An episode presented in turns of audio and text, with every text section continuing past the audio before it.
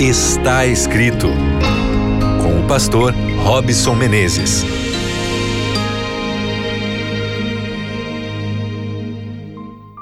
Olá, seja bem-vindo mais uma vez, seja bem-vinda mais uma vez ao seu programa Está Escrito. Que privilégio poder te receber aqui através da Rádio Novo Tempo, através do Spotify, do Deezer, para juntos gastarmos tempo mais uma vez no Está Escrito, na palavra do Senhor, crescendo espiritualmente através da revelação de Deus.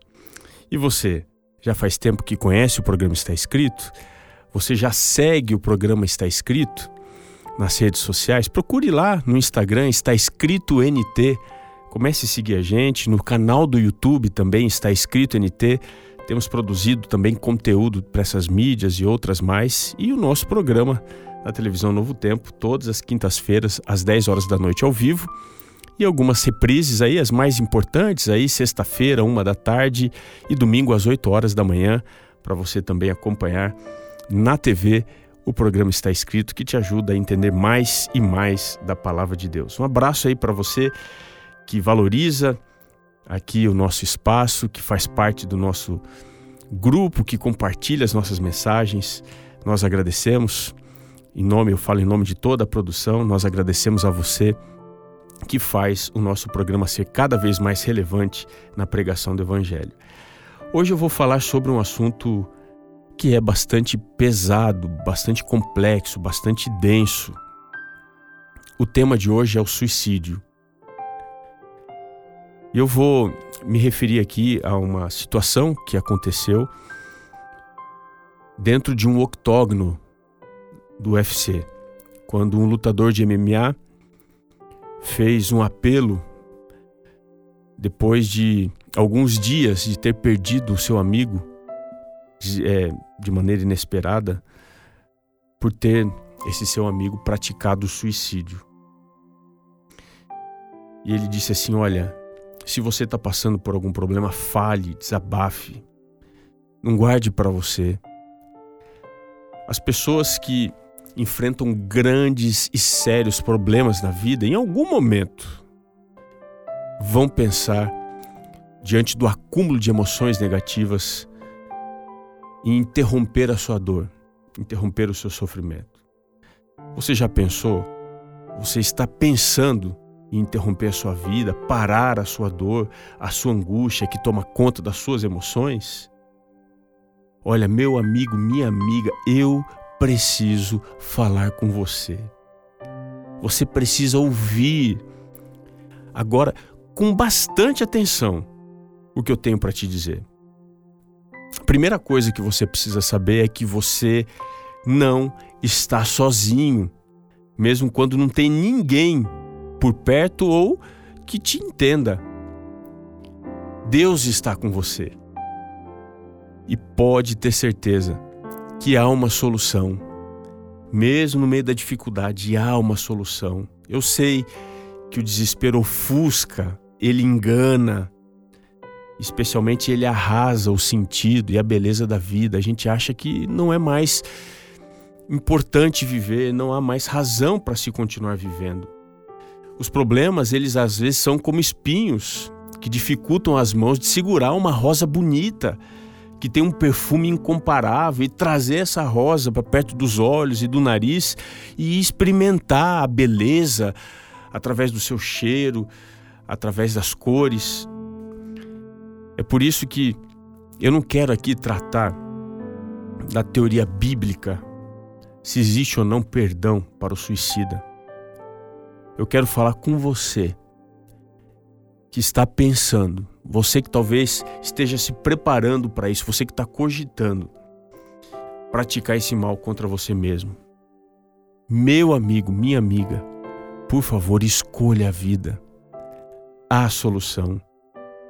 Eu queria usar a palavra de Deus para extrair aqui alguns conselhos. O primeiro texto que me vem à mente aqui, eu quero compartilhar com você, relacionado à história de Jó, capítulo 3, do verso 1 a 4. Depois disto, passou Jó a falar e amaldiçoou o seu dia natalício. Disse Jó: Pereça o dia em que nasci e a noite em que se disse: Foi concebido um homem. converta-se aquele dia em trevas e Deus, lá de cima, não tenha cuidado dele, nem resplandeça sobre ele a sua luz. Você conhece possivelmente a história de Jó, se não, é só você voltar e ler os dois primeiros capítulos desse livro para entender o porquê de tanta angústia e sofrimento.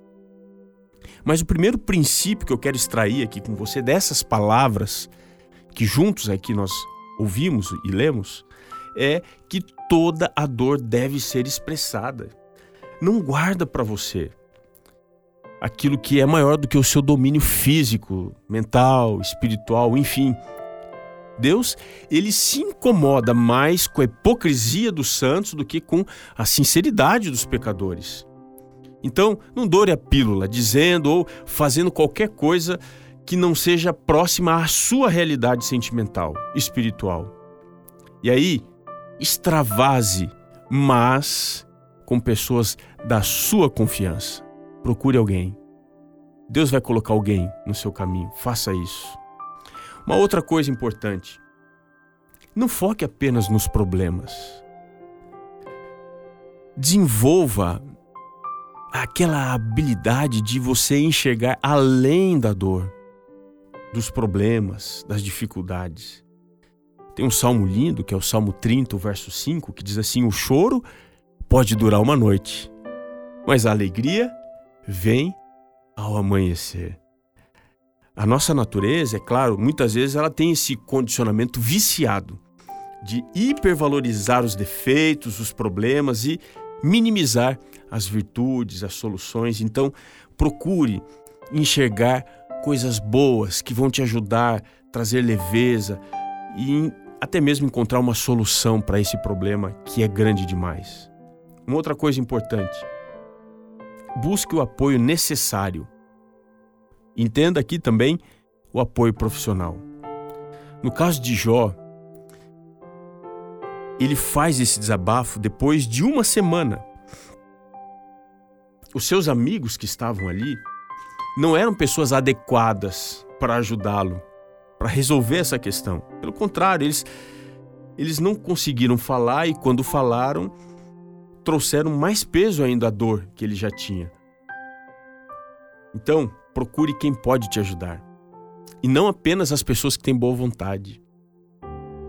Há casos que você só vai encontrar auxílio verdadeiro num profissional médico, num terapeuta que vai poder te conduzir para a solução desse caso. Mas agora, não negligencie as suas ações de recuperação. Existem pequenos avanços, pequenos passos que precisam ser dados, isso por você. Não desista, escolha a vida, a solução. E finalmente, o um último conselho: dê oportunidade. E talvez esse momento aqui seja esta oportunidade para que a resposta de Deus seja o seu recomeço. A palavra de Deus deve ser a última dentro do seu contexto da angústia. No livro de Jó, a partir do capítulo 3, todo mundo fala, Jó, os seus amigos, debatendo sobre o seu problema, sobre a sua angústia, mas a última palavra veio de Deus. Então, permita que a palavra de Deus seja aquela que esclarece todo o contexto da angústia e do sofrimento. Se você for ao capítulo 38 do livro de Jó, lá no final, a última palavra de Deus, ele diz assim: Quem é este que escurece os meus desígnios com palavras sem conhecimento? Nós somos limitados, precisamos da sabedoria de Deus. Você precisa da palavra de Deus, do está escrito. Precisamos, olha, você e eu reconhecer que nós somos criaturas. E como criaturas, nós somos projetados para um plano maior. E quem é que conhece isso? É Deus. É por isso que no final da história, no capítulo 42, agora, no verso 3, Jó diz: Na verdade, eu falei do que não entendia, coisas maravilhosas demais para mim, coisas que eu não conhecia.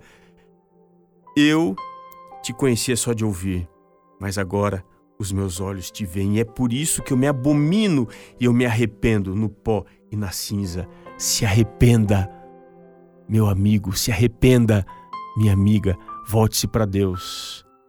que as coisas serão diferentes. A partir de agora, a sua vida será outra se estiver nas mãos do Senhor. E não se esqueça, nem só de pão viverá o homem, mas de toda a palavra que procede da boca de Deus.